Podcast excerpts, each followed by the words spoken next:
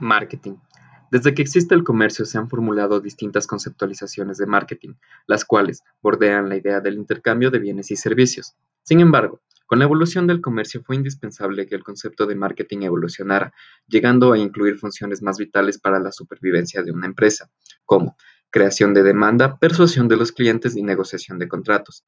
Funciones que requieren un trabajo exhaustivo de investigación de la demanda para poder estar un paso adelante en las necesidades que se puedan llegar a crear.